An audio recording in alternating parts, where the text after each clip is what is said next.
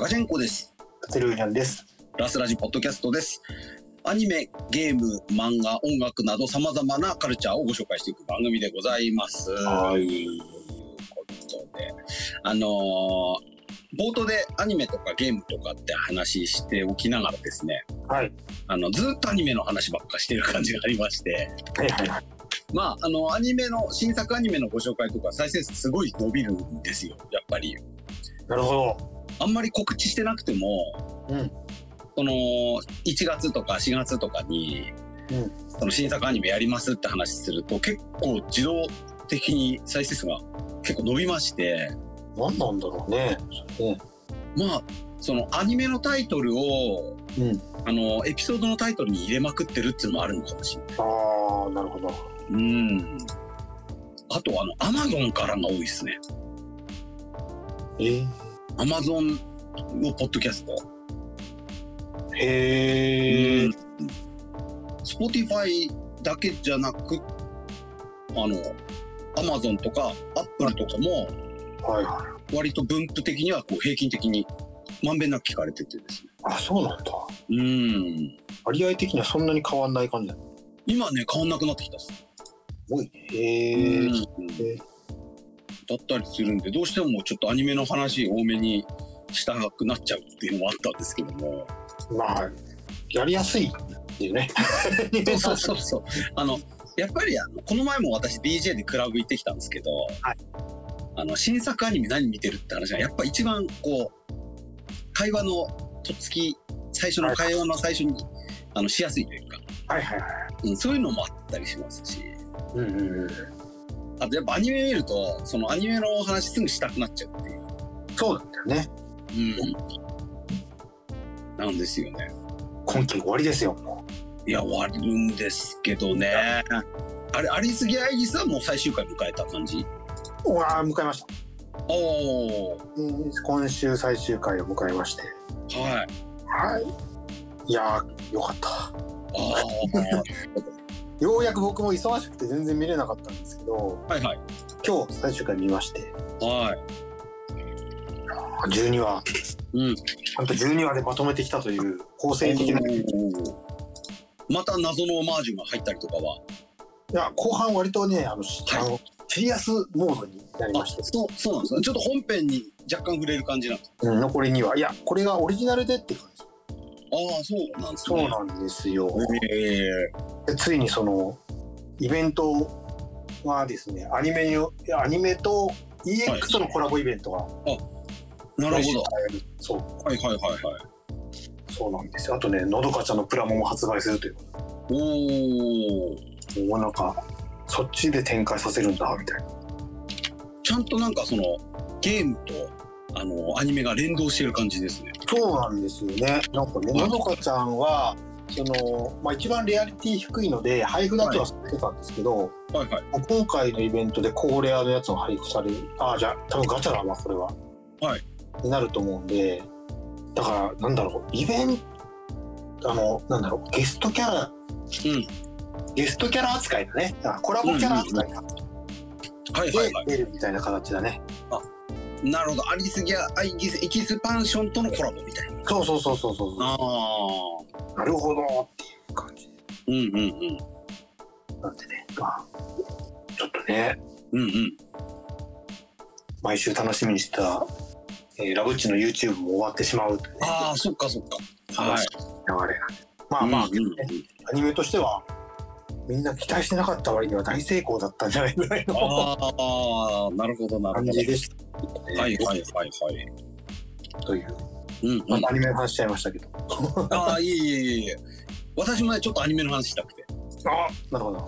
先週ちょっと喋った、はいはいはい。あの、神なき世界のああ、はいはいはいはい。活動。はいはいはい。これが、ちょっとあの後もう、と見るの止まんなくなっちゃって、ええうん最新、今10話なんですけど、はいはいはい。一気に見まして、あら、いや、すごいアニメですね、これは。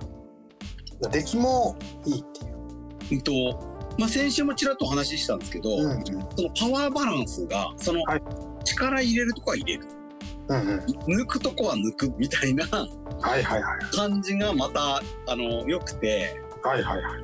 その抜いそこもちゃんとうまくギャグとかでうまくこう成立させてるというかはいはいはい。でストーリーはね割とありぎったりっていうと変なんですけどはいあちょっと既視感があるようなストーリーだったりするんですけど、はいはいはい。えっと、あえそれがさらにメタ的っていうんですかうんうんうんうん。ナロー系ってこういう展開あるよねみたいなはいはいはい。のをキャラクターたちも分かっててなるほどなるほど。とかっていうのもあるしはいはいはい。あと,、うん、とキャラクターの配置も良くてですね、うんうんうんあ。のー金髪褐色騎士で、あの雪辱されるはいはいはい。っていうんですかねあのクッコロ的なキャラクターとかここ。はいはいはい。あとは褐色ギャルあの教祖みたいなその宗教ああのギャルギャルのキャラもいるんですよちゃんと。あ、見なきゃ。はい 見なきゃ。まあ、あとは、あの、ちょっとこう、綾波霊的な、ちょっとはいはいはい。あのー無口で、はいはい。クールちょっとこう、クールなんだけど、ちょっとあることで出れちゃうみたいああ、なるほどなるほど。な。で、さらに声優陣がみんなすごいですから、ああ、言ってたね、豪華だってね。豪華だって言ってたんですけど、で、さらに、えっ、と、下ネタも結構激しめというか、ああ、なるほどなるほど。はい。豪華キャストで、そういうね、ぎあの、こういう下ネタありのギャグを思いっきりやるという。どっちかっていうと、おじさん向けなんですか？おじさん向けだと思います。最近そういうのが流行ってるのかな？ありすぎやもおじさん向けだもんな。あの、ナロー系のうん。読者層が実は。年齢層が高い説っていうのがあって、ああ、なるほどなるほど。あの、生まれ変わりとか異世界転生って話は、うん。ある程度30代、40代とか、うん。えーもう死ぬ、死んで生まれ変わるしかやり直しが効かないと思ってる、おじさんたちの心に響くんじゃないかと。あ、いいじゃん。みたいな。あの、ライトノベルって10代が読まれてるものって思われてると思うんですけど、うんうん。10代の子はまだやり直しが効くので、ああ、なるほどなるほど。はい。実はその生まれ変わりとか異世界転生に憧れてるのはうん。結構年いってるそうなんじゃないかっていう。うん。まあそれはちょっとさておきなんですが、まはいはいあそういうナロー系でありがちなやつとかがちゃんとこうギャグとしてはいはいはい。こう出てきくるっていうのがまた良かったりっていうのとか、うんうん。うん。あとはその8ビット風というんですかね、ファミコン風の画面とあか、はいはいはい。あれとかをうまく差し込んで、はいはあのーこう、テンポ感とか演出の一つにしてたりしてい。て、で、そそれをはいそうだね。ああ、そう、そうですね。の、うん、ドット系のやつ。うんうんうん。すごくね、あの、最後までこう、一気に見れて、ほうほうほうほうほうほさらにエンディングの曲が、う。はいはい。まあ、めちゃくちゃいいので、ああ、なるほどなるほど。毎回最後の曲がフルフルで聴いちゃうみたいな。ああ、それは結構大きいですよね。曲はは。曲をちゃんと聴けるアニメというか。い。うんうんうんうん。で、宗教ネタではあるんですけど、はいはいはあの、最初の方はインフラとか、い。はい技術とかを利用して信者をこう集めるんですけど、はいはい。あの中盤からセックス教団が出てきたりとか、ええあとその後には家族を信者にしてるタイプの教団とかも出てくるんで。結構ね、ちょっとふ、あのー宗教ネタも踏み込んでる。なるほどなるほどなるほど。うん。まあ一番はあのギャルが出るっていうのが一番伊達さんにおすすめしたい。ちょっと見ない。はい。で、ねけあの携帯のアプリではい催眠をかけるっていうのがあってですね、はいはいはい。なんか、あの、そういうエロ漫画でよく見るシチュエーションっていうか、なるほどなるほど。はいはい。こういうのも入ってて、はいはいはいはい。うん、これをね、普通のアニメとしてやるんだなっていう。なるほどね。うんで、これ、あの、いろいろ訳あって、はい。あの最新回が、あの、延期になってまして、うんうん。で、今、あの、最新、最新の10話を、はい。えーもう一回再放送するっていう段階です。あ、そうなんですね。はい。で、その翌週どうなるかは分かんないですけど、はいはいはい。うん、もしかしても、あの、こうまたいだりとかはいはい。異世界おじさんみたいになっちゃうかもしれない、あうん、あ、訳あって。わけあってというのででも今ね、あのー飛ばしてもあんまり騒がれませんし、うんうん、そうね。うん、ゆっくり作ってよって感じは割とみんなそういう、なんか、あの、流れ、うん例えばあの、声優さんとかも結構病気されたりとか、あそうですよね。みんなね、気長に待って待つというなんか文化というか、そうですね。こういう風になりつつあるなっていうんうんうんうんうん。う気はするかな。と。はいはい。いやもうちょっとね4月アニメまだまだいっぱいありまありましてはいはい。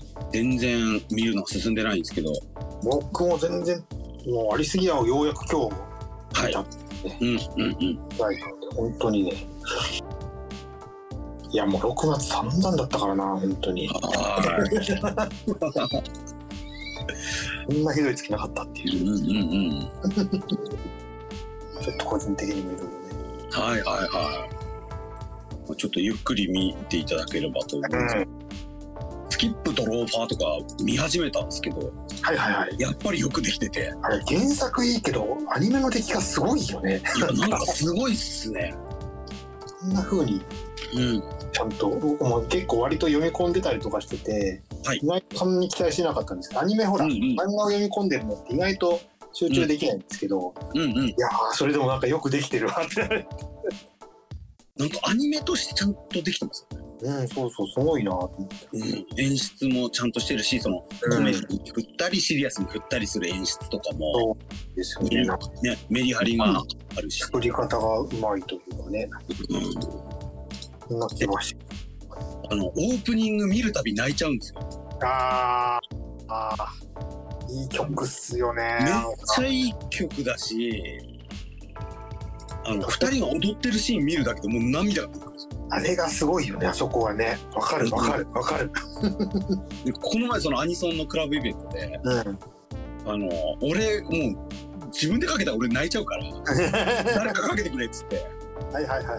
はい、まあ、案の定ねあのちゃんとかけてくれてはいはいはめちゃくちゃ嬉しかったんですけどい。いや、あれは本当あのシーンはすごいよね、オープニングでね。怖いっすね大きいだけじゃなくて、なんかこうね、ううんわーわかるわー、なんか。うんうんうんうんいやなんかい久々に俺たちの好きな PA ワークス帰ってきたみたいなああ、そうだね。本当それも嬉しい話だよね。そうなんですよありがとう、p ワークスってうんうんうんうん言わしてくれたといそうですねう。うん。うんというのでちょっと青春系のアニメはね多かったのでそうだね。ちょっとね見ていかなきゃなと思ってるんですけど。うん僕の心のやばいやつが2期発表になりましたし。早っ。まあ、あれはもう、もう高木さんルートだからな。最後は劇場版だよな。ああそうかもしれないですね。うん。あれもけどね、ちゃん意外とちゃんと、なんか最初いろいろ言ったけど、ちゃんと見れてはいはい。しまうというか、よく、なんか、なんだかんだで途中までは、はいまあ、原作を期待したくなるうん感じになってるのでね。こちらもまたあのオープニングが良くてですねめちゃくちゃいいのよ。俺、め今季オちゃくちゃいいープニングナンバーワンかもしれんつうぐらい聞いてる。俺あの夜しかそんなに聞いてこなかったんですけど、うん。このね社用はねもうめちゃくちゃ涙出るわかる。めっちゃ聞いてんのよ、これ、実は。めちゃくちゃいいあとなんか最近ボカロ出身アーティストのうん。このボカロミみたいなものがはいはいはいはい。ちょっと縮小組だったんですよはいはいはいはい。このサビになったら転調するとかはいはいはいはい。あのーそのボカロの人たちが得意とするその曲の作り方ってあると思うんですけどうん。うん。そのボカロミをもう減らして減らして減らして作ってるみたいななるほどなるほすごい軽快なアコースティックサウンドでゴワーンってど。よかった。本当めっちゃいいんだよね、なんか。めっちゃいいだから夜しかもうん。なけどそのスキップとローファーのオープニングのもう須田景奈もボカロ出身ですのでなるほど。ボカロ出身のアーティストがやっぱこう模索してる感じはいはいはいはいはそのボカロイみたいなものと向き合ってたりとかはいはいはあとはその、うん、ある意味そのボカロミから離れていこうという努力をすごいしてるような気うん、でそのボカロミを全部凝縮して戦ってるのが夜遊びって感じ、なるほどなるほど。うん、ボカロ的手法を全部背負って戦ってるというか、ああへえ。だからすごく対照的なんですよ音楽の話になっちゃうんですけどその夜遊びがやってるのと夜しかはい須田圭奈がやってることってはいはい。方向性違くて、うん、どうしてもねこっちの方に夜しかとかがやってる方向に今心が動いちゃってるというはいはいはい。うん。というのでね、青春系がね、また。そうですね。なんか結構やられ、今期は、なんかね、そんな感じしますね。やられてたり。君は放課後インソムニアもね、オープニングエンディングどっちもいいっていうあ、そう。ね、こそれも青春系だからね。青春系ですし、ね。青春系多いな。うん。で、結構ね、どちらも外してないというか。はいはいはい。うん。うん。で、ちょっとね、4月もすごかったなという感じなんですけど。かね、うん。またね、次の日が始まりますけど、まあ先週ね、特集組みましたけども、先週先生、そうですね。やっぱりね、始まってみないとね、わかんないことが多い。はいはい。うん。けどね、いろいろ調べてみれば見るほど結構面白そうと、ね、うんうんうんうん。楽しみね、ちょっとね。そうですね。うん。で、今回、あの、ちょっと話変わりまして、はい。もう、ちょっと冒頭でもちょっと喋ったんですけど、はい。えっ、と、こう最近、あの、アニメの話が多かったので、ちょっとゲームの話したいなと思いまして、ゲーム会。ゲーム会ということで、はい。ちょっとあの、話題のゲーム、はい。えっとファイナファイナルファンタジー16、おー、やった。こちら体験版をちょっと私やりましたので、はいはいはいはい。ちょっとプレイレポートさせていただきます。はい。はい。えっ、と、ファイナルファンタジー16がね、あの、6月の22、えっ、と、今日収録日が24なので、はい。一昨日発売されたんですけども、はいはいはい。この1週間前に、はいえっ、と、体験版がリリースされまして、はいはいははい。こちらをちょっと私やってみました。い。はい。はい。でプレイステーション5を、あの、せっかく買ったということもあるので、うんうん。まあちょっと興味があって始めてみたんですけども、えっ、と、まずですね、率直な感想がですね、はい。えっ、と、ほぼ映画でございます、こちら。うん。あの、ムービーがまず多い、長いんですよ。はいはいはいはので、もう映画見てる感じなんですよ。で、そのムービーに挟んでプレイできるところがあるんですけど、あ。はいはい。ムービーとプレイできるところの差がもう今、ほぼないぐらいの勢い。えー。めちゃめちゃ高画質というか、その、ハイクオリティな。はいはいはい。まあ、そういうこともあるんで、うんなんか、ゲームやってるっていうよりは、映画とか海外ドラマ見てる雰囲気っていう感じはちょっとある。ここまで。うん。で、設定的なところも、はい。まあ、あの、ロールプレイングゲームど真ん中のその中世的な設定、はい。中世の、うんと、さらにファンタジーの要素が加わってるという感じではあって、はいはい。まあずっとファイナルファンタジーシリーズ言われてるのが、はいえっと美男美女しか出てこないとうんうん。いうので、はいはいあのあとファッションセンスもちょっとホストっぽいとかはいはいはい。ホストばっかり出てるみたいに叩かれるんですけどでも今回の作品はあえてそれはもうある意味伝統芸能だということでい。割り切って。割り切ってる感じがするんですよ。はいはいうん、FF ってこうだよねっていうところ割り切ってはいるんですけどはい。はい。やっぱりそのうんと映像の凄さもさることながら、はいストーリー展開とかですねはい。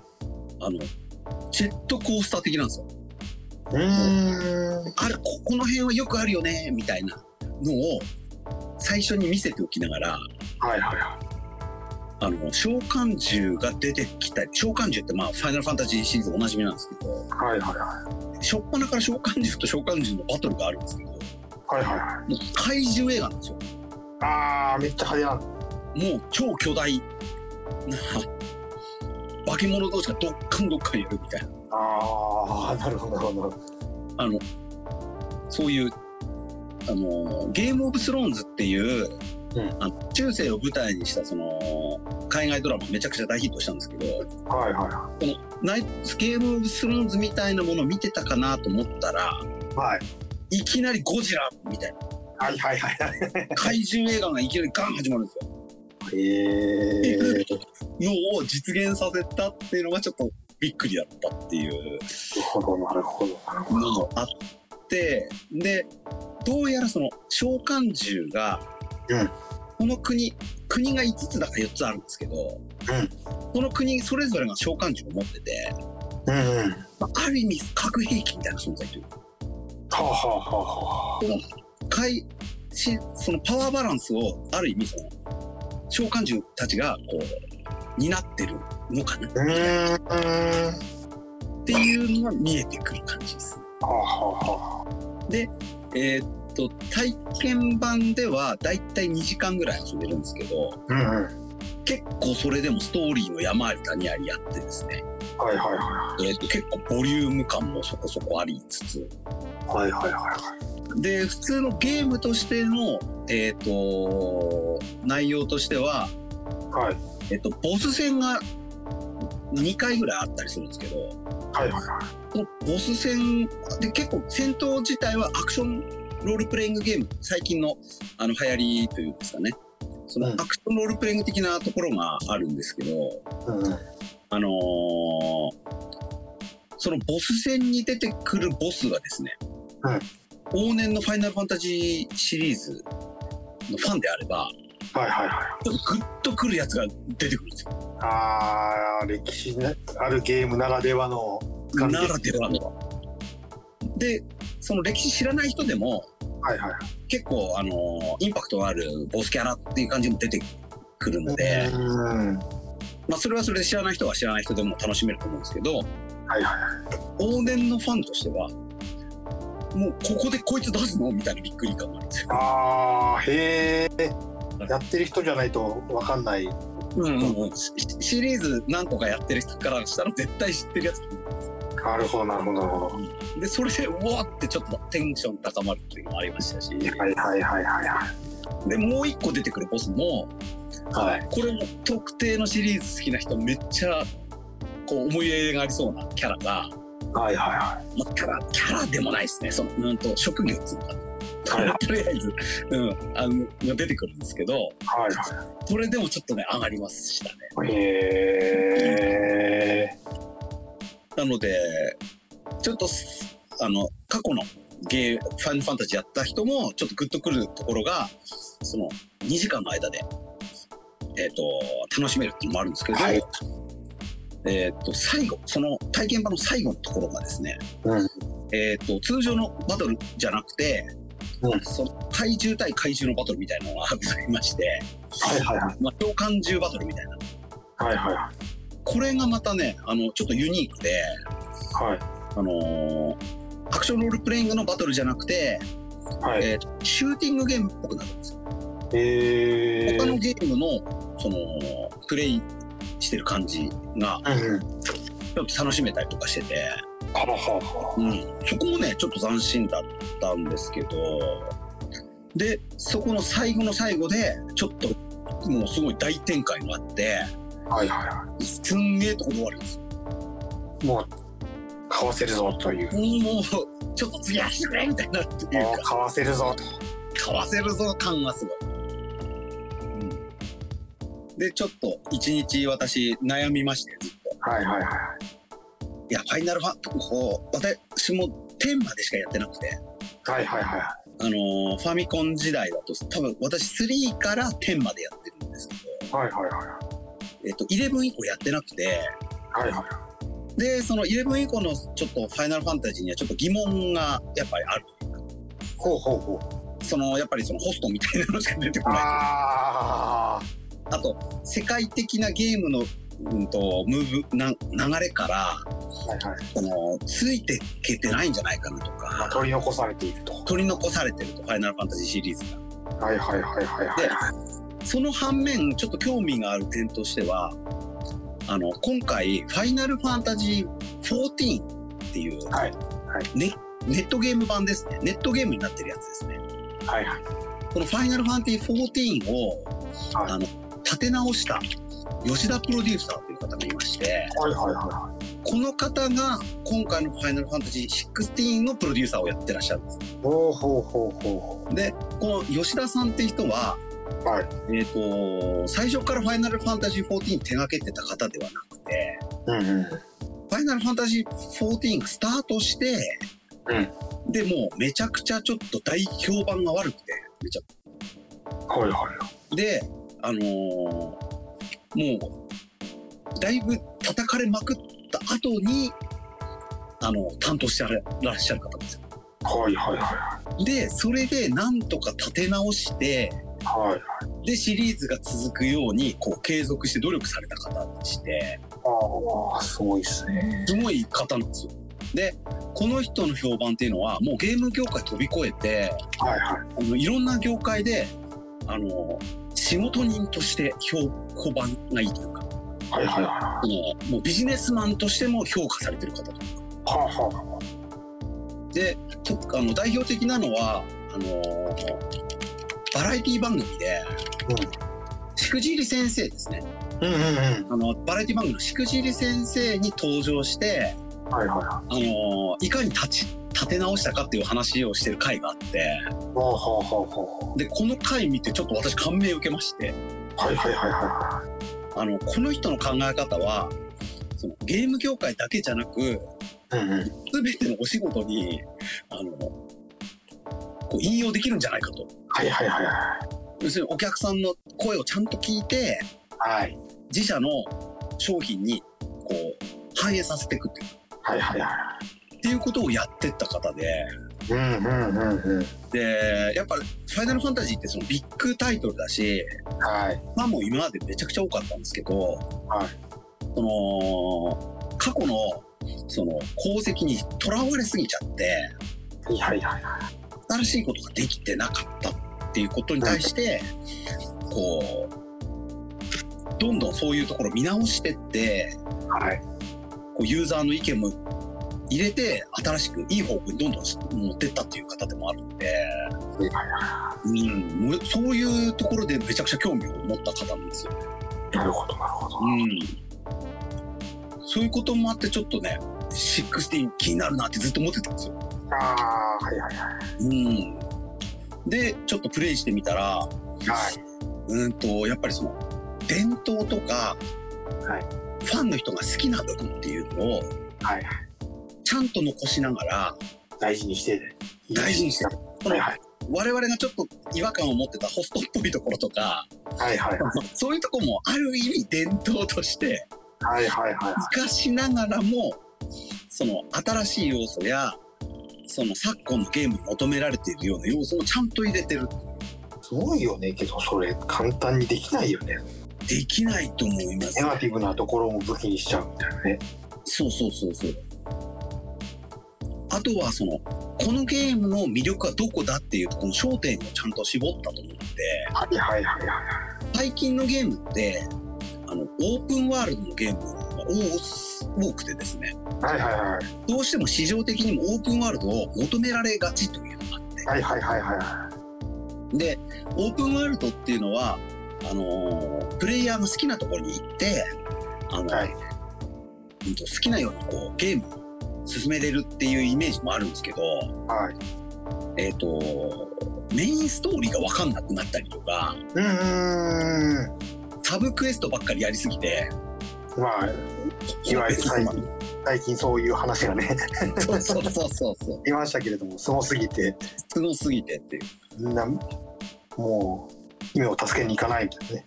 そうそうそうそう。で、あの、そういう、あの、魅力のあるゲームもいっぱいあるんですけど、はいはい。やっぱりファイナルファンタジーの魅力っていうのは、はい物語だろうと、ストーリーだろうと、うんうん。いうことに、もう今回全振りしてるらしくて、はいはいはいはい。オープンワールドじゃないんですよね。あ、なるほどなるほど。うん、昔ながらの、その、えっと、こう、でっかいマップ、ざっくりしたマップがあって、はい。そのエリアエリアでちゃんと、うんうんとそれぞれのマップがあるというか、ダンジョンがはいはいはい。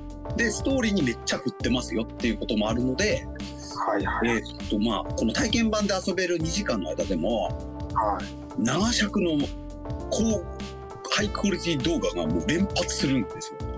は結構昔のゲームってムービー画面飛ばしたりとかしてたと思うんですけど、あ。はいはいはいはい。今作はどっちかっていうとそのムービーが結構は見応えがあるので、はいはいはあの、コントローラー置きながらボケーって見てる時間が結構多いというか、い。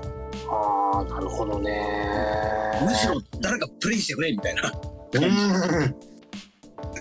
うん、でもねちゃんとあのープレイするところもまあ面白みがそれなりにあってはいはいは多分ねあの製品版もっとあの操作するところとかも面白さあると思うんですよ。い。はいはいはうん、とにかく今回そのストーリーに全振りしてるっていう感じが体験版だけでもすごいわかる。い。なるほどね。相当の自信がないとね、けど、そうですね。強くないとそこには至らないよね。うんそれがすごいな。それをやってしまうというのは。うんうんうん。遊ぶ遊べる映画みたいな感じですよ。うんうんうん。でちゃんとその今までのそのベタなあの FF ってこういう雰囲気だよね世界観だよねみたいなうん。中世ヨーロッパ風だけど魔法もあるよねみたいなうん。で主人公っていうのは王様の息子だよねみたいなはいはいはい。よあるあるみたいなのを最初すごい用意するのではい。人によってはそこでうわまたこんな設定なのかみたいなうんうんうん。そういうのをあの思うかもしれないんですけどうんうん。この体験版の最後の方でですねはい。全てのちゃぶ台がひっくり返されると。いうなるほど。でこの感じがね海外ドラマっぽいですね。あだからそのドラ海外のドラマだったりとかあと、まあ、その映画だったりとかうん。結構人が引きつけられるものって相当研究されてんだろそうだと思いますね。うなうん。うん。いやこの後どうなんのよみたいな。すごいだから気合が入ってると力を入れてるというか。うんうんうんうんすごいねゲーム。だからそれができるのがもうゲームっていうのは。うん。ね。でこういうあの日本産の RPG は今 JRPG って言われてはいはまあ一ジャンルにはなってましていはいはで世界的から見るとまああの主流のジャンルではないというかいうんうんうんうん。あのまあ好きな人もいるけどみたいな。うーん。は高い評価ってそんなにされてなかったりするんですけど。いはいはいはい。で「ファイナルファンタジー」シリーズなんかもまさにそんな感じではあったんですけど、ははい、今回あの世界中のゲームレビューとかい。はいゲームサイトとかの、えー、と評価点をはい。集めてるあのメタスコアっていうあの評価点があるんですけどはいはいこのメタスコアがかなり高得点で。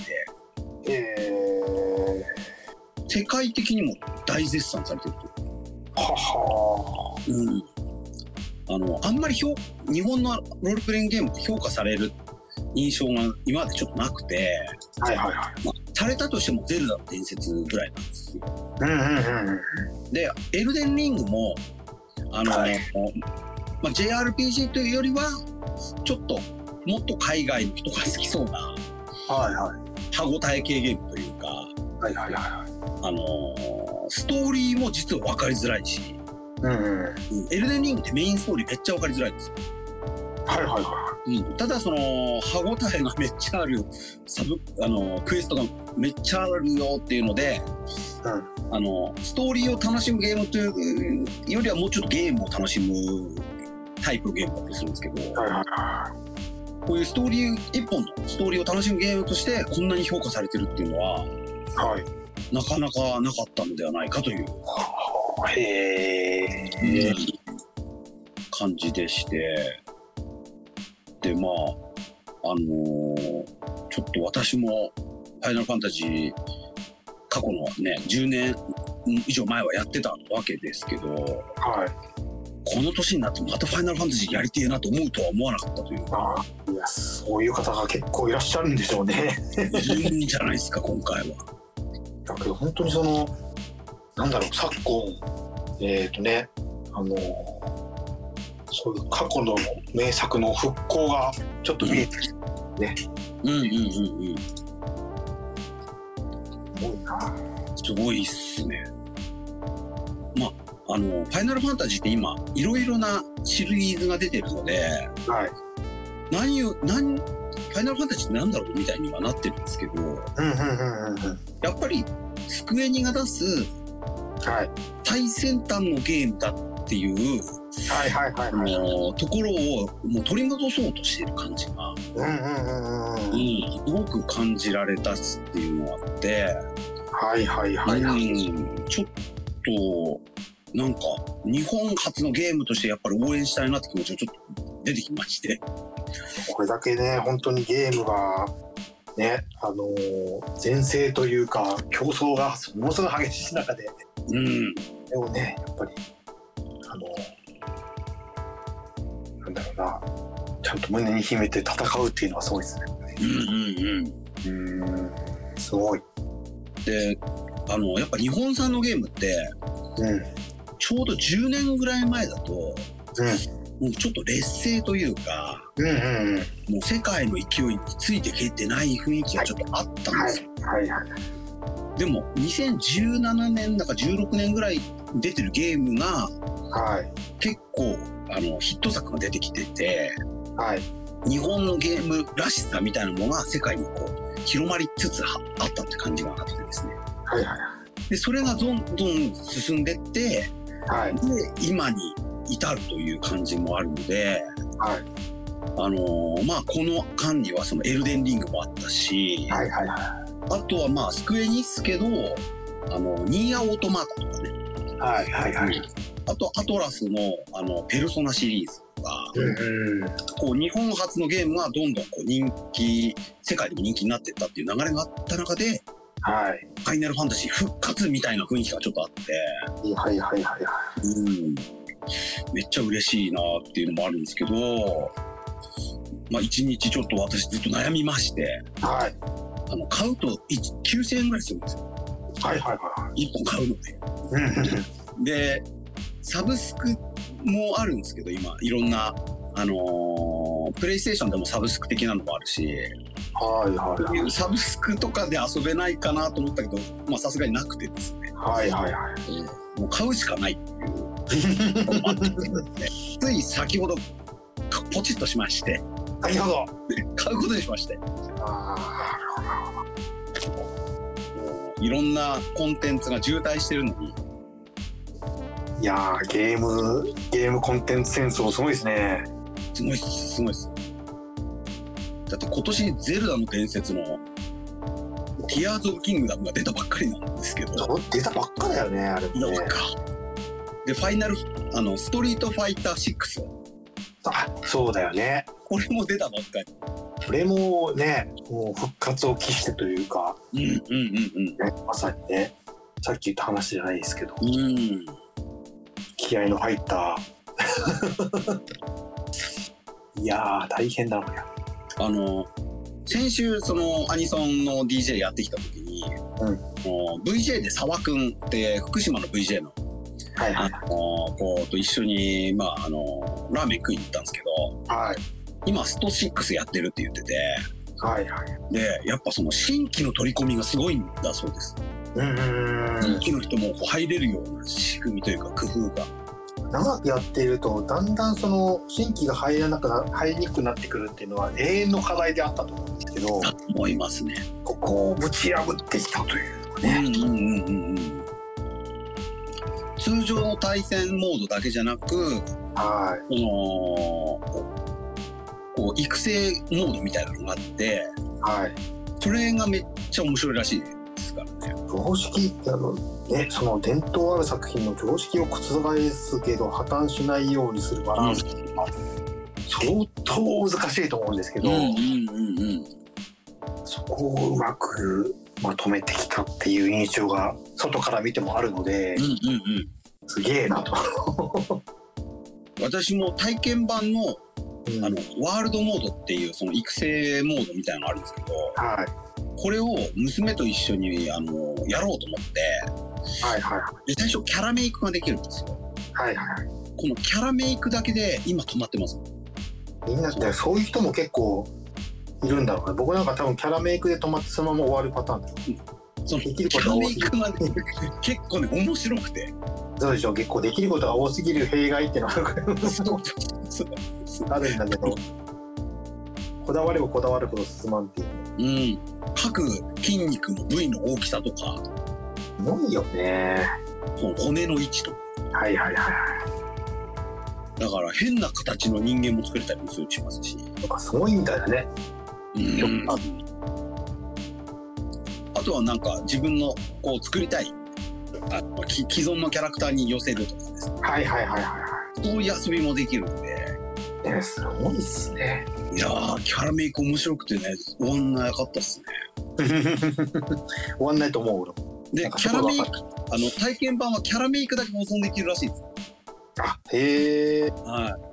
買わせるためにそうそうそうそう。でワールドモードっていうモードは保存できないらしいんですけどはいはいはいそのキャラメイクだけ残せるんではい。そのまま製品版買ったらそっから遊べると。だよね。いやすごい工夫っすわ本当に、この企業努力は最近の情報が面白くてねなんかね。うんうん、だから「ファイナルファンタジー」シリーズもはい。あの本当若年層とかははいこうやってない層もあったりとか。いやめちゃくちゃいるでしょうね。ね。入るなんかおじさんおばさんがやってるゲームみたいなイメージ。うんうん持ってる人も多いかもしれない。そうだよね。うん。でね本当にリあのどんどん新しいの出してもなかなかね苦戦してっていう中でこここまでや戻すっていうのはすごいっすわやっぱり。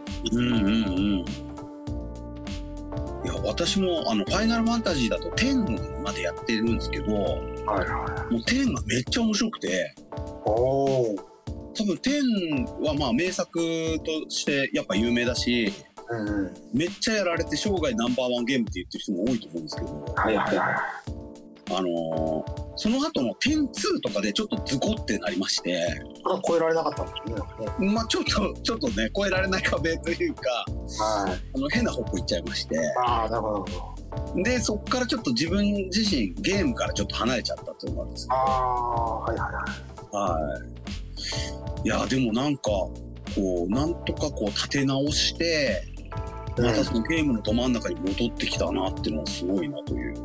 ねえ面白いですねなんか。いや面白いっすね。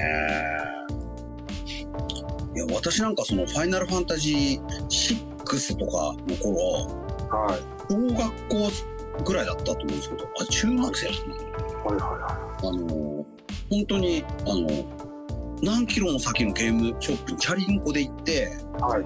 朝一1万円出して買ってきたとかおそうおいう思い出があったりするんですけど。はそれを今い。同じくらいの1万円をそうなんですよ。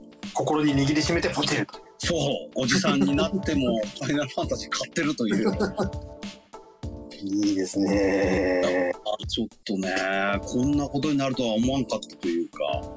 まんまとうん。体験版にやられましたね。やられましたね相当自信があるんだよねそれだけやらせるっていうのは。そうですね。うん。うんいやほんとスクエニはねちょっとなんかこの中ヒットぐらいのゲームは結構あるんですけどはいはいは特大ヒットって多分最近あんまなかったんじゃないかなと思って。いなるほどなるほど。なるほうん。あとはまあねリメイクとかはね結構出てたりもするんですけどど。はいはいはい。うんやっぱねリメイクとかだとその新規獲得が難しいだろうなっていうのがあるんでそうですねうんやっぱほんと完全新作でランドマークになるような作品を出してちゃはいんとこうあの新しいお客さんもちゃんと取り込むみたいなことをやれるっていうのはすごいな。すごいっすね、まあ、これ今回かけたあのねパワーっては相当だったと思うんですけどうん。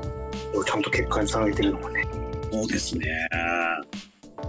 いやー、ちょっと、あの、製品版をやってみて、ちょっとまた感想をお話ししたいなと思います。はいはいいや、本当あの、今まであったコンテンツを今、新しくこうどうやって出すかみたいなことを、はい。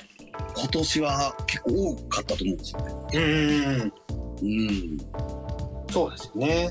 まあストー6もですし、はいはいはい。うん。あとまあ去年にちょっとかかってますけど、あの、水星の魔女もそうですもんね。はいはいはいはうん。本当なんかそういうのをね、なんか昨今感じることが多かったんで、うん山本さんのそのが気になるというか。そうですね。うん。なんかそのエンタメ全体的なものの大きい流れの一つとしてそういうものがあるなと。うんうん。うん。そういう古き良き IP をいかに生かすかみたいな。はいはいはい。うん。っていうのはね、ちょっと面白いなと思いますね。はうん。というので、ちょっとあの、プレイステーション5持ってる方は、ぜひとも体験版をまずやっていただいて、いはいはいはいはい。はい。そこからちょっとね、あ、あのーもし興味ある方は買ってもらえればっていうはいはい。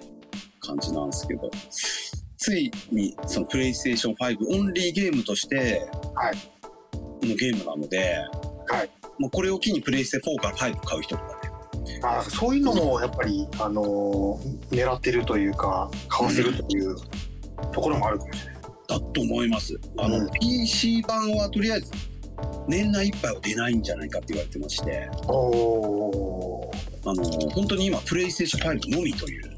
はいはいはうん、ここ2年ぐらいプレイステーション5買ってる人もなかなかそのプレイステーション5オンリーのゲームっていはいはい。はなかったと思うんで、いはいはい。うん、ついになんか本気出してきたというか。はいはいはいはい。そういうことですね。そうですね。プレイステーション5がねもう進化が発揮されてきたのではないかという、うん、それそれをもう感じるというところがね。そうそうですね。うんというのでちょっとプレイステーション5というかあのファイナルファンタジー16の体験版レポという感じでございましたけどはいはいはい。はい。あと、あの、えっ、と、最近やったインディーゲーム、もう一本紹介したいんですけど、あはいはいえっ、と、こちら、あの、インディーゲームで、インサイドっていうゲームですね。はいはいはこれは結構古いゲームで、いはい確か2018年ぐらいのゲームなんですかね。はいはいはい。ええで、あの、最近、あの、ラジオ番組の、あの、アフターシックスジャンクションって番組ではい紹介されてたので、はい。もう、そういえば、あの、無料配布されてた時に、うんうん。もうかもらってたなって思い出して、あそうなんですね。はいはい。あの、エピック、エピックゲームっていう、あの、えっと、その、ゲーム販売するサイトというかアプリがあるんですけど、はいはい。そこで定期的にあの、無料配布をゲームをやっててですね。はいはいはい。で、これ、あの、こまめに見てると、はいあの、結構有名ゲームとか配布される時もあって、はいはいはい。で、あの、小島秀夫監督の、あはいの、デス・ストランディングも無料配布されてたことがあったりはいはいは結構、この無料配布だけ追っかけてるだけでも、い。はい。もういろんなゲームも遊べるんですけど、はい。で、過去にそのインサイドってゲームも無料配布されてて、はで、とりあえずポチッといったわけなんですが、はで、今回ちょっとそのご紹介されてたのにちょっとやってみようと思って始めたんですけど、い。はいはい。えーっと、まずこのゲーム一切おあの説明がないです。う何も説明がなくて、ん。説明書なし。説明書全然ない。であ、何も知らない。はいはいはい。横スクロールのゲームなんですよ。ああ、そうですね。で、すごくこう、ほぼほぼこうモノクロで、はえーっと、主人公は少年なんですよ、うち。もうああ、ほんと子黒い。供10代ぐらい。はい。少年で、えーとにかく右に右に歩いていく、走っていくっていうゲームなんですよ。はいはいはいはい。で、えー、と森の中からずっと右に行ってくるとはい。あのトラックの中にいっぱい人が詰められて運ばれてるっていうのがあってはいはいでもうちょっと進んでいくとはい。はい。どうやら自分のこと探しているあの警備の人たちみたいな人がいるわけですよほうほうほうほでどんどん進んでいくとそいつらに見つかりそうになったりするんですよう。はいはいはで見つかっちゃうとい。はい。銃でバーンと撃たれて即死するっていううわあの結構子供が銃殺されるってだけでもショッキングなんですけど、ーうん。うんと、ちょっとした震源になっててああの謎解きとかあ。はいはちょっとした操作によって危険を脱出するみたいな隠れてから動くとかはいはいはいそうはい。いうゲームでしてはいはいはいはい。でそういう銃を持ってる人から隠れたりはあとはもう犬警察犬みたいな犬がいてい。うんうんうん。でその犬に見つかると,、えー、とめちゃめちゃ噛まれて死んじゃうっていううわー食われるんだ。わだからそのえぐかったりするんですよ子供が襲われて死ぬっていうでそれだけでもちょっと嫌なんですけどうん。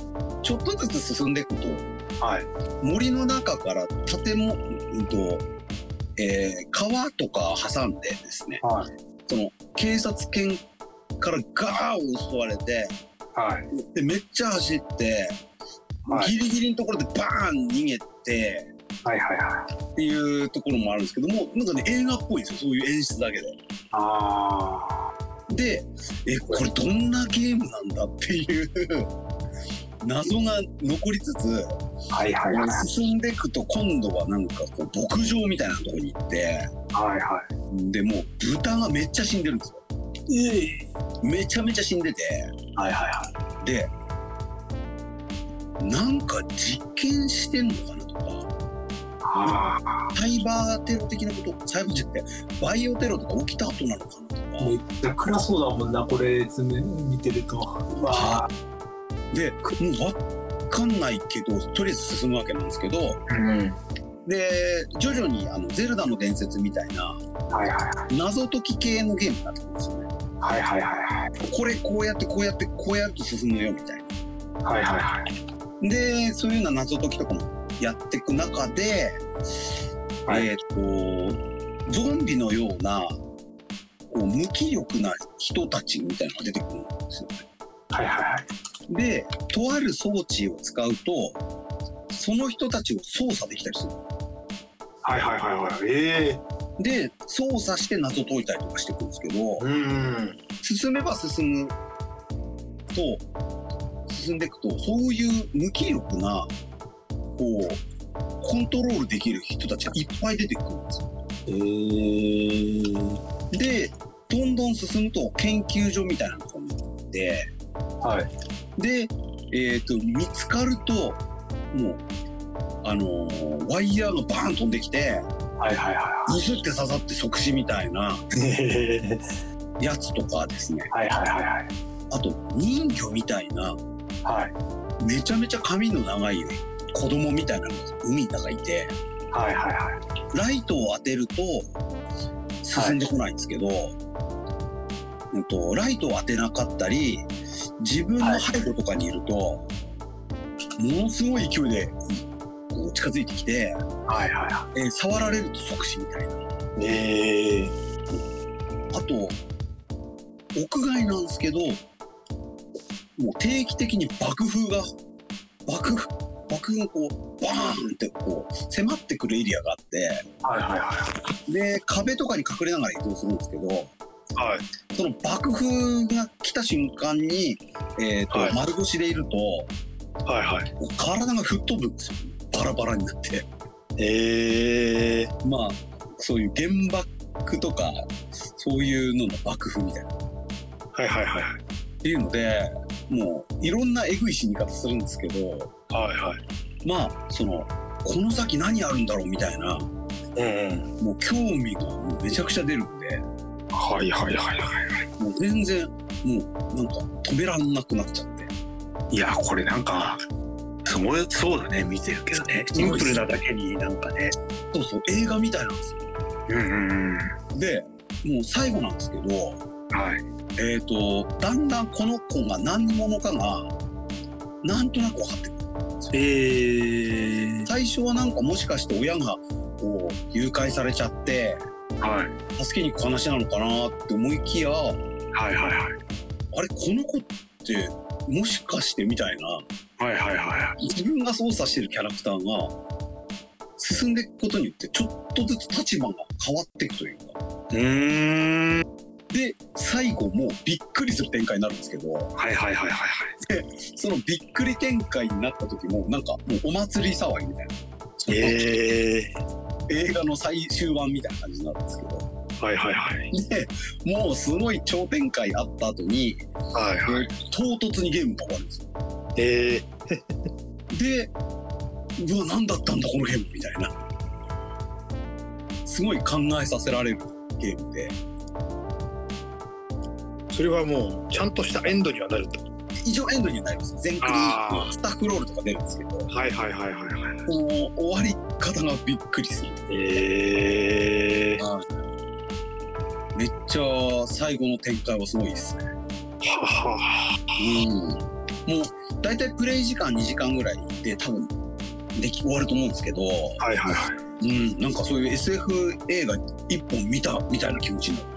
えで、ゲームもそんな難しくないんで、ー、はいはいはあのー本当に誰でも遊べるとは思うゲームでい。す。私でもできてしまうんですね。だと思います。あの、ちょっと、あのー一本筋の通った、あのーそんなに長くもないゲームやりたい方はぜひおすすめです。はいはいはい。大体どのぐらいなんですかいや、まあ2時間ぐらいあればできる。2時間2時間か映画です3時間ぐらい。映画ですね。うん。まあ、こまめに、私は結構、とあるところでつまずいて、はいはいは何回も攻略見ないとやったりとかしたので、い。あかかっちゃったんですけど、あ、はうん。でも、全然攻略見てもいいとは思いますね。い。なるほどね。最後の中盤までは攻略見てもいいと思います。あ中盤以降はね、ちょっとネタバレになるんで、ーあー、見ない方がいい。見ない方がいいかなと思います。なるほどなるほど。うーん。まあ見てもいいんですけど、その、最後、ドカーンってお祭りみたいな感じなんですよ。はいはいはいはいはい。うん、もう映画っぽい感じ。すごい。へえ。見どころだらけみたいな最後。るほどなるほど。で、唐突に終わると。なので、こちら、あの、スイッチでも遊べますので、ですよね。うん。で、これね、ちょっと前、ちょついこの前までね、はい。90%オフだったんですよ。はいはいはいはいはい。だから200円ぐらいで買えたんですけど、はい。今はね、2200何がしってまして。なんと。なので、あの、ウォッチリストとか欲しいものリストに入れといて、はいはいはいはい。セール待つって手もありますし、はいはいはい。あとはちょっとその、プレイ動画とか前半いっぱい上がってますんで、はいはい。それを見て興味ある方はね、ぜひ遊んでもいいと思います。2000円ぐらいでも。なるほどなるほど。で、これ、いえっ、と、一本普通に遊べるし、はい。あとはその、隠しエンディングがあるんですよ。はいはいはい。隠しエンディングも結構、あのーその、うーんと、マップ上に隠れてるあるものを、こう、壊し続けるっていうのがですけど、はいはこれもゲームとしても面白いし、い。うーん。うん。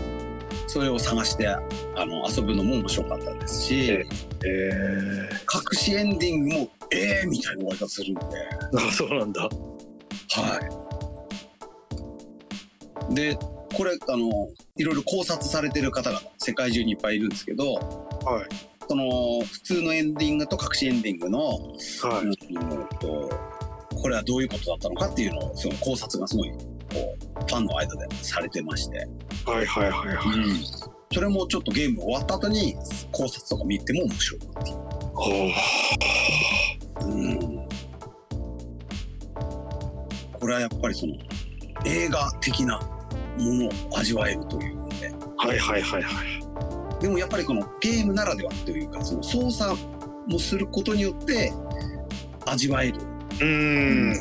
ものもあるというか、うん。うん。これはね、いいっすね。SF 映画とか好きな人はぜひ。ああなるほどうん。いやちょっと興味ありますね言われるとねこれはいいっすね。ちょっとおすすめの一つですね、これ最近。かなり引きずったみたいなん。でねいや、引きずったっすね。なん。か三3日ぐらい、何もコンテンツ摂取できなかったですね。すごいよねそれ暗いすぎて。はいはいはいはいはもうぐらいのい。うん。でそっからちょっと気持ち切り替えなきゃなと思って、ファイナルファンタジー16やった。ああなるほどなるほどうん。いや、ほんとゲーム好きでよかったなと思いましたね。はいはいはこういうゲームに出会えるっていう。というので、皆さん、えっ、と、今、えっ、と、ほんとほぼ、すべてのフォーム、あの、プラットフォームで遊べるゲームだと思うので、はいはいはいはいインサイドというゲームをね、おすすめさせていただきました。はいはいはいはい感じで。はい。なんとか伊達さんのスイッチの箱をね、開けさせたいというスイッチのゲームをもう一年経つんじゃないのこれもうまだねまだ開けて色見てないですからねはいはいはいはい。色いいはずなんですけどうん。ありすぎアイギスさえもやってないという。やってないはい。もうソシャゲだけで精一杯うんうんうん。開けてみようかよいしょただ一応はい。あれだけは買ってるからねあの SD カード。ドだけは買ってるはい。でゲームは買ってない あ黄色いっていうかなんかオレンジっぽいのはい。開けてみましたよあちっちゃいんだね意外とそうですね。いやーこのぐらいの大きさでレレスのムービー見てえな違う あの、YouTube 再生機としては結構便利かと思いまこれ結構いいなす。はへえい。YouTube 見てたりしますね、子供たちは。あしまったもっと楽しむ歩きすぎや見れる多分はい。あ、そっか、そっか、YouTube だから。そっち そそれよりもありすぎアイギスやっていただきたいですね。Twitch の。全然やってないってはい。まあ、あの、以前、ユースケサード君にもね、紹介してもらったゲームもありますので。そうだよは本当にねもう時間なさすぎんのよねい。うんうんうん。プラも作りますなんてさ全然やってないですああ、そっかそっか。あ、じゃあ今週はプラモ会お休みっていう。お休みっていうかねまああの続々届いてるんですよ実は、はいはいはいはい。じゃあ、こっからちょっと、あれにしましょうか。ルーニャンプラモを始めるっていう。いやもうこれねやっぱりそのあそうですね久しぶりにちょはいっと、えっ、とやろうかなというか、もううんうんあのー全然何も準備が進まないままプラモだけが届くっていうことがはい。でまたあのね、まあ、とりあえずやっぱりねラブッチのボディうん。につけられるね、あのーえっ、とプラモをね、えーはい。総裁少女庭園のプラモをいくつか買ってるんです。はい。これがねもうちょっとまあ届いまあまあまあ前に出たやつがねもう2つほど届いてるんですけど、はいえーその前に、えー、とちょっと水着のやつうんが夏に出るっていうんで、うんそれもねもう多分7月に届くっていう。もうどうしようって感じですけど全くちょっとね体調崩したのもあって、うんうん。当時すら進んでないという感うじで、いん。やもう2週間何もしてなかったんではいはいはい。いよいよまずいうん。ところまで来てしまって本当はね、はい6月ぐらいに一つ組もうかななんて思ってたんですけどはい。今日と明日しかないないうんうんうんそれ以前に絵も全然描けてなかったんでうん。うん。いやーちょっとまずいことになりましたね もうね、はい。ちょっとね体調不良とうとういろいろあったんでねうん。でちょっと全く進んでおりませんはい。ものだけが届くとなるほど。じゃあ、食眼も食眼も届く。はいはいス確保する前に届いてるんでうんうんうん。やばいかなこれは。まあ、でもまあ、買う、買って、とりあえず手の目の前に置いとくってのも大事です。そうです。スイッチの箱の上に今2つぐらい置いてあるプラも。う助けてくれよ。うんうん。というね。まあちょっとね一応道を進んでいるという、はい。まだねあとねちょっと服も買ったりしてるのもまだ着せてなかったりとかすうーん。るやることいっぱい溜まってるんですよもう。いやーでもなんかこの、まあ、私もですけど、あの渋滞してるのはもう腹からもう渋滞してるんで、はいはいはいあとはもうなんかもう今一番やりたいものだけやるっていうかはいはいはいはい。もうもうあのー取捨選択しないというかなんなんつうんですかね。その勢い重視、まあそうですね。うん、平たくやろうとしたらできなかったりする。もう本当はね計画的にやろうと思うんですけどどうせできないんで、うん。うんうんうんそうだね。今一番やりたいものしかやらないみたいな。ああいやちょっと今はねもうちょっとリリハビリで絵を描かないとまずいと思って、まあ、さっき書いて。はいはい。ちょっとね2週間いやずほんとねうん。ここまで描かないの久しぶりっすうっーん。ていうぐらいなんでちょっと危機感を持っているという。はいはいはいはい。ところで。まあちょっとずつねあのーまあ、回復に向かっているということを。あもうあの伝わってれば大丈夫です。はい。あの今日今も久しぶりに食べた。おー。ノンフライヤー。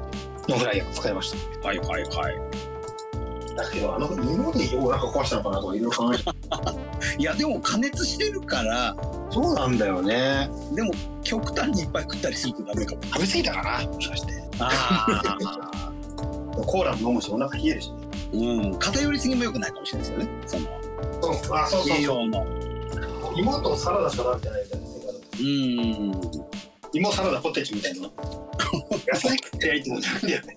あとあれじゃないですかね。あのタンパク質ああそうですね。あのー豆腐とか牛乳とかはいはいはいは鶏肉とか。い納豆は食べてるんだよね。ああ納豆いいですよね。ただ納豆も毎日ねはい。1パックだけとかでもねあんまりね。ちょっとねその辺の生活食生活がよくよくなかったかもしれなうい、ーんやっぱりちょっと食べ物もね大事になってきますから。はそうなんですよ。芋ばっか食ってたらやばいんです。ようんうんうんうん。うんなんでちょっとあのー伊達さんのイラストの投稿の数を見て体調が良くなってきてるっていうのを皆さん。うん。ちょっと今日今日はちょっと巻き返さなきゃいけないんでちょっとまず頑張頑張ろう。うん。と思っています。そうですね。またちょっとあのププラモの進捗をね来週も教えてもらえるのでそうですね。はい。大変なんだようんうんうん。でちょっと珍しく告知1個したかったりするんですけど、はい。えーっとですね、まあ、伊達さんも関わってらっしゃる。はいはいはいはい。コミューン310はいはい、あの活動がまたね活発になってきまして。復活しましたね。そうですね。復活して、はい。であのろ6月30日にはい。アニコミューンというアニソンリミックスのコンピがはい。3枚も出る前、えー、と第1弾出てその後どうなるかと思ったら、うん。またベイクロさん懲りずにうん。3つもまとめて出しちゃうというのはね。そうなんです M3 で懲りてないって。たくさん出すみたいなのがねコミューンのいいとこ。いいところ。もう勢いですね。そうですね。勢いって感じですよ、はい。うん、まああのコミューン310もあのやっぱ後世に与えた影響っていうのがね結構あったということで、はいはいはいやっぱりこういう活動は続けてくるのが大事なのかなという、そうですうね、ん、ありまして。はいで私もねあの声かけていただいたらあの参加させてもらってるんですけどはいはいは今回このコンピのリリースパーティーをいはいえ VR チャット上でやると。はいはいはいはいでそうなんですそうなんですよ。インターネットの中でやっちゃうという。はいはいはい。で、えーと今ね VR チャットの世界っていうのは、はいあの結構 DJ 活動が活発に行われてるらしくてですね。相当毎日毎日パーティー、パーティーパーティー。はい。私過去にちょっとパソコンのそのデスクトップで一回顔出したことあるんですけど、はい。まあ平日でも3、40人ぐらい平気でいる。そうなんですってね、そう。なんでこの度あのリリパを、えー7月8日9日で行うんですけども、はい。えー、と初日の方に私出演することになりまして。お？ついに VR VR イベントデビュー。できるという。ははい、で今のところ私どうやってやるかも全然よく分かってないという。はい。はい、なんで頑張ってなんとかします。私はあのポンポン持って応援には駆けつけられないので。はい。なのであの今回はあの弟もいませんのでラストトラック名義なんですけど私一人という。お前も出ろよって感じ感じなんですけど、すみません。いやいやいやまあ。いろいろ VR チャットやるにはいろいろね参入障壁も高かったりするんですけど、はいはいはいはい。はい、私もちょっとなんとかクエスト2手に入れたので。あ、そうですよね。うん。そろそろねちょっと少しずつこの VR の世界に慣れてるかなと思ったので、まあ良いきっかけかなと思いまして、はいはい。